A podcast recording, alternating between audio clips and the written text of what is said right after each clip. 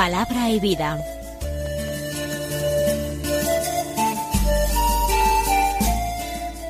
Con el Padre Manuel Horta, desde Sevilla.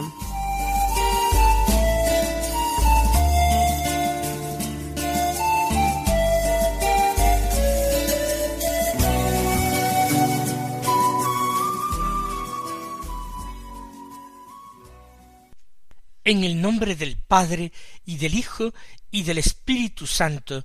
Amén. Alabados sean Jesús y María. Muy buenos días, queridos amigos, oyentes de Radio María y seguidores del programa Palabra y Vida. Hoy, sábado de la tercera semana del Adviento. Lo que pasa es que el formulario de misas y de lecturas de la palabra de Dios no se hace de la tercera semana del Adviento, sino que se hace del día 18 de diciembre, que tiene sus propios textos de la palabra de Dios. Unos textos que nos ponen ya en inmediata relación con el misterio de la Navidad.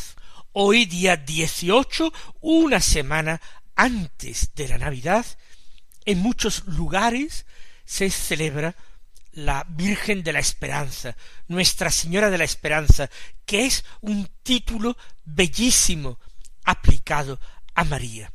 Todo lo que es de la Virgen a nosotros nos interesa, nos importa y nos llena de una alegría santa que nadie nos puede quitar, porque no es una alegría que venga por ningún motivo mundano, sino que es una alegría que nos da solamente aquella que es causa de nuestra alegría, como la llamamos y la invocamos en las letanías lauretanas. Pues bien, comencemos por el Evangelio que se proclama este 18 de diciembre. Es de San Mateo, del capítulo primero de San Mateo, los versículos 18 al 24 que dicen así. La generación de Jesucristo fue de esta manera. María, su madre, estaba desposada con José, y antes de vivir juntos resultó que ella esperaba un hijo por obra del Espíritu Santo. José, su esposo, como era justo y no quería difamarla, decidió repudiarla en privado. Pero apenas había tomado esta resolución, se le apareció en sueños un ángel del Señor, que le dijo José, hijo de David, no tengas, no temas acoger a María, tu mujer, porque la criatura que hay en ella viene del Espíritu Santo. Dará a luz un hijo, y tú le pondrás por nombre Jesús, porque él salvará a su pueblo de sus pecados. Todo esto sucedió para que se cumpliese lo que había dicho el Señor por medio del profeta. Mirad, la Virgen concebirá y dará a luz un hijo y le pondrán por nombre Emmanuel, que significa Dios con nosotros. Cuando José se despertó, hizo lo que le había mandado el ángel del Señor y acogió a su mujer. San Mateo narra de esta manera la concepción de Jesús. Ya conocemos cómo lo hace San Lucas, con ese episodio de la Anunciación.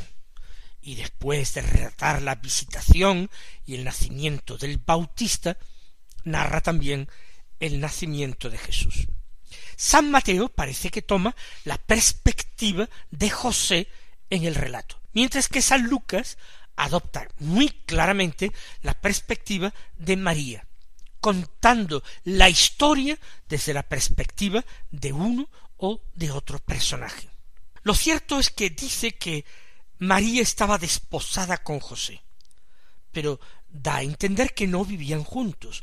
Antes de vivir juntos resultó que ella esperaba un hijo por obra del Espíritu Santo. Era normal que no convivieran estando sin embargo casados era perfectamente normal. A veces los matrimonios se contraían cuando los desposados eran muy jóvenes. Siempre el matrimonio era el resultado de un acuerdo entre las familias. Hoy estamos nosotros acostumbrados a que una pareja pues se gusta, se quieren y como se quieren, se casan. En otros tiempos, en muchísimos culturas y pueblos, primero se acordaba el matrimonio, se casaban y después porque estaban casados aprendían a quererse y procuraban quererse. Porque estaban casados buscaban el cariño, el conocimiento mutuo y aprendían a quererse.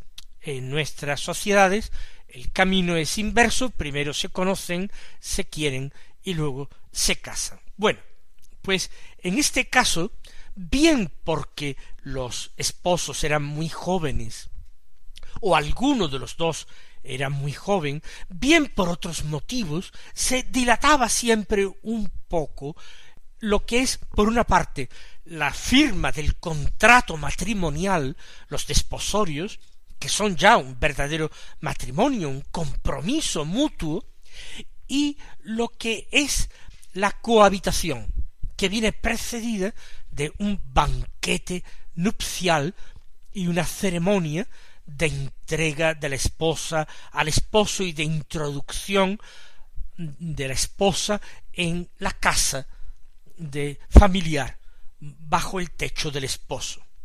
A partir de este segundo momento el matrimonio ya se hacía perfecto y adquiría esa dimensión pública frente a todos. Pero el matrimonio ya existía. María y José han sido desposados, todavía no hay convivencia. Y ella es en este momento cuando concibe un hijo por obra del Espíritu Santo. Y José se entera. No sabemos si se entera por revelación de la misma Virgen o de los familiares de María o a través de quién José ha sido informado. Pero ha sido informado sólo del hecho que María espera un hijo, pero no los motivos por los que espera un hijo. Un repudio público sembraría de dudas la legitimidad de aquella criatura que venía en camino. Un repudio público, aun sin denuncia por adulterio, sembraría y llenaría de sospechas la persona de María y de su hijo. Y él no quiere hacerlo así. Sin embargo, decide repudiarla en privado no hacer un acto público, sino lo mismo que se había formalizado aquel contrato matrimonial de una manera bastante privada, solamente asistiendo las personas más cercadas a cada uno de los cónyuges, principalmente los que habían acordado el matrimonio, eh, y, y ya está. Mm, José intuía que había algo de Dios en aquello, Pienso que probablemente sí, aunque el texto no nos da argumentos suficientes como para sostenerlo totalmente. Yo pienso que es más probable que José sospechara que allí había algo de Dios misterioso, más que eh, sospechara que María había cometido adulterio. Eso no creo que pudiera pasar por la mente absolutamente de nadie en Nazaret. Imposible, conociendo mínimamente a aquella muchachita María, que irradiaba pureza, que era la pureza misma, porque era llena de gracia. Era imposible pensar mal de ella, absolutamente imposible pensar mal de ella, ni hablar mal de ella. Y José no quería que por culpa de este incidente alguien pudiera pensar algo malo de María. Por eso, en privado, él quiere apartarse, dejar el camino libre seguramente a Dios, que tiene sus planes. Lo que ocurre es que José entraba también en los planes de Dios, con un papel importantísimo, no con un papel tan importante, fundamental, irreemplazable como el de María, no, sin embargo con un papel de colaborador imprescindible, de ayuda imprescindible, porque el Hijo de Dios tenía que nacer en el seno de una familia y formar parte de una familia y ser educado por un padre y una madre que le quisieran. Por eso apenas había tomado esa resolución, que no estaba exenta de prudencia, se le apareció en sueños el ángel del Señor. José también recibe una visita angélica como María, pero quizás María vio al ángel no en sueños, sino cuando estaba profundamente recogida en oración, mientras que José dormía, y el ángel le dijo José, hijo de David, no temas acoger a María tu mujer, porque la criatura que hay en ella viene del Espíritu Santo. Curiosamente, a José el carpintero de Nazaret, el ángel le da un título de nobleza. José, hijo de David, hijo del rey David. Y era verdad, y José lo sabía, y probablemente era conocido por muchas otras personas. Pero el hecho de que el ángel lo mencione en sueños es verdaderamente significativo. José entiende con una claridad meridiana que el Hijo de María va a ser a los ojos de todos su propio Hijo y que por tanto la criatura que va a nacer de María, por él sería también hijo de David y descendiente de David. Y José, conocedor de las Escrituras, sabía que el Mesías sería el hijo de David. José entiende, quizás poco a poco, pero con una iluminación muy grande, a partir de aquella noche del sueño, entiende su papel y su vocación. Él es eslabón de una cadena. Él tiene que dar su nombre y tiene que dar su estirpe al Hijo de Dios.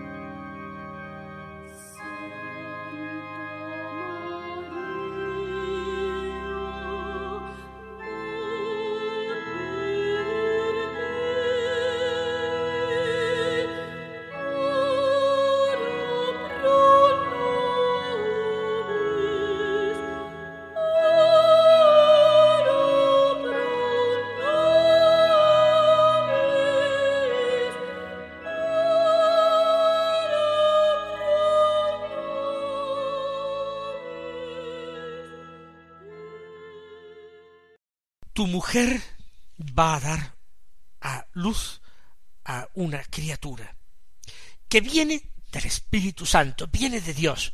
Si José lo había sospechado, ya se ven confirmadas todas sus sospechas. Hay algo que Dios está planeando hacer. Dará a luz un hijo y tú le pondrás por nombre Jesús, porque él salvará a su pueblo de sus pecados. El ángel destaca que José va a ser padre de este niño. Por eso le dice, tú le pondrás por nombre Jesús. Era algo que le correspondía al padre, elegir y poner el nombre al hijo. Acuérdense de lo que narra San Lucas en relación al nacimiento de Juan Bautista. Le preguntaban al padre qué nombre le iban a poner al niño y el padre lo escribió en una tablilla. Juan es su nombre. Ya la madre Isabel lo había dicho.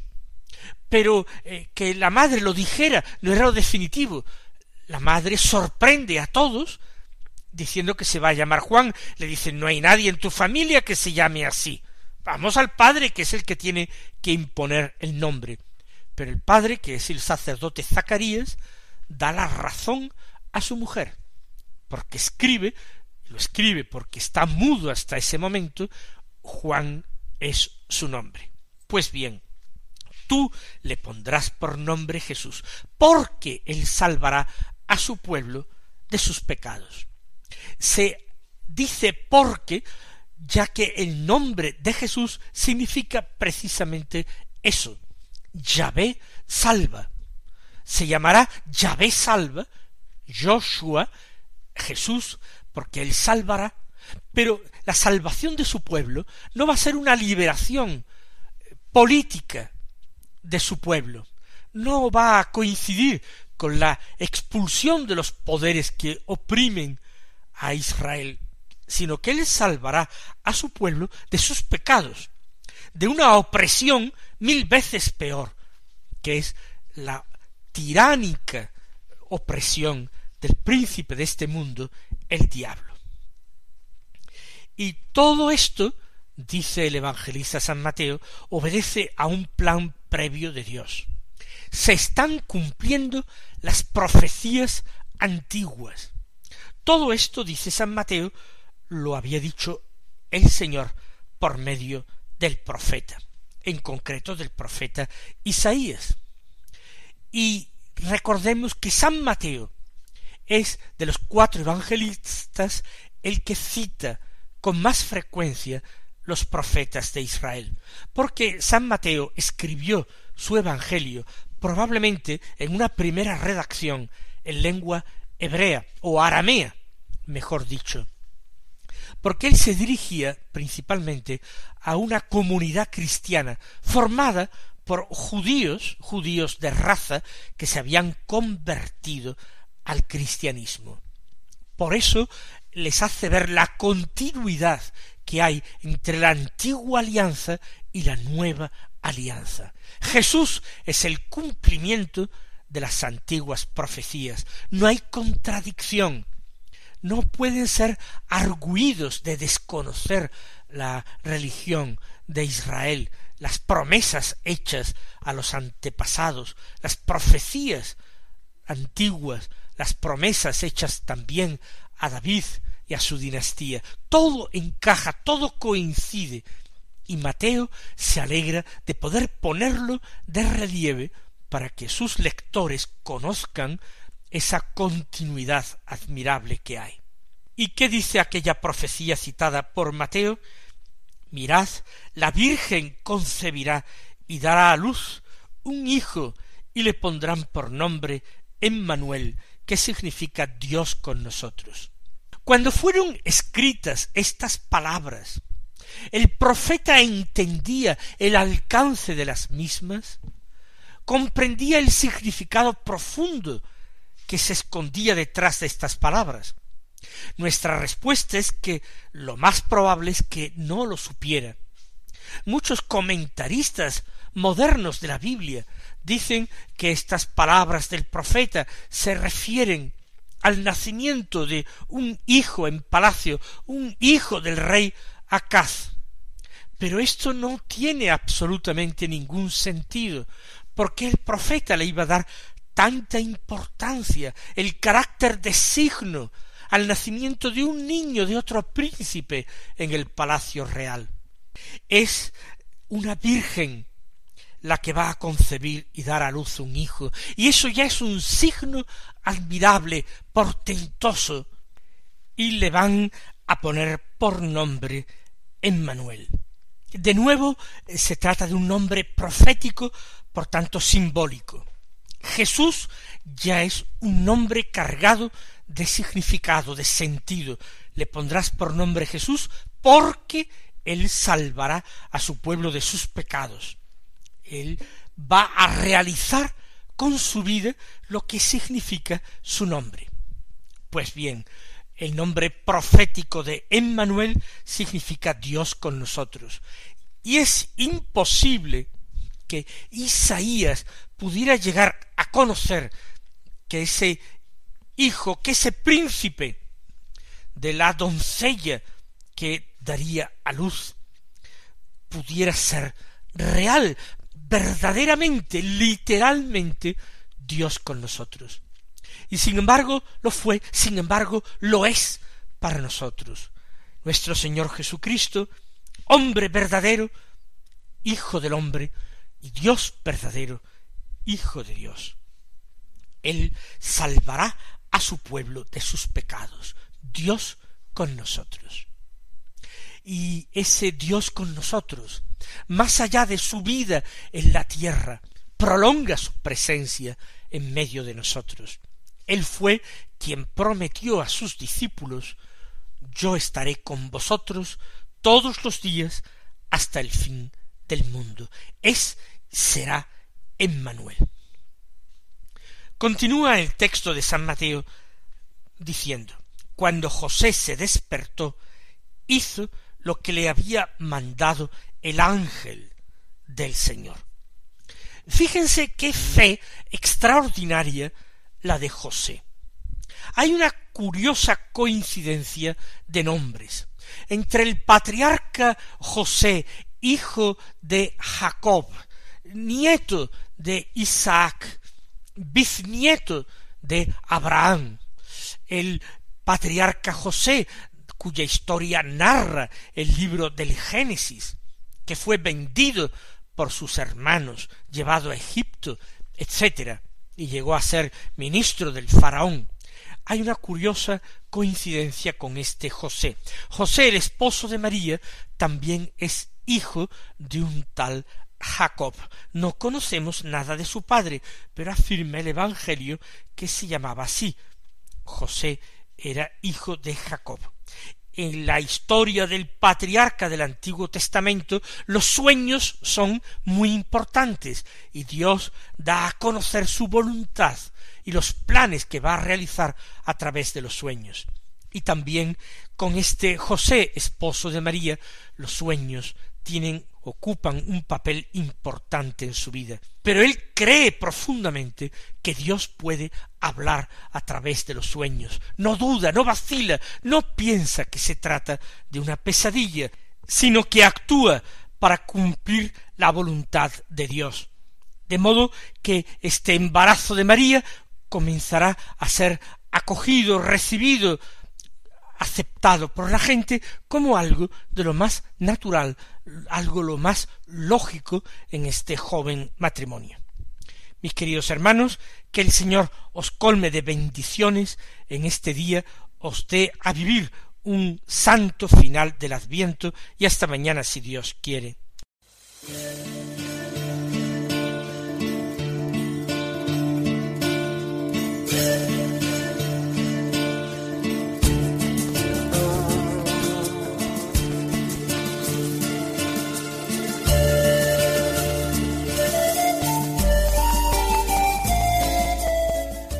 Concluye Palabra y Vida, un programa dirigido desde Sevilla por el Padre Manuel Horta.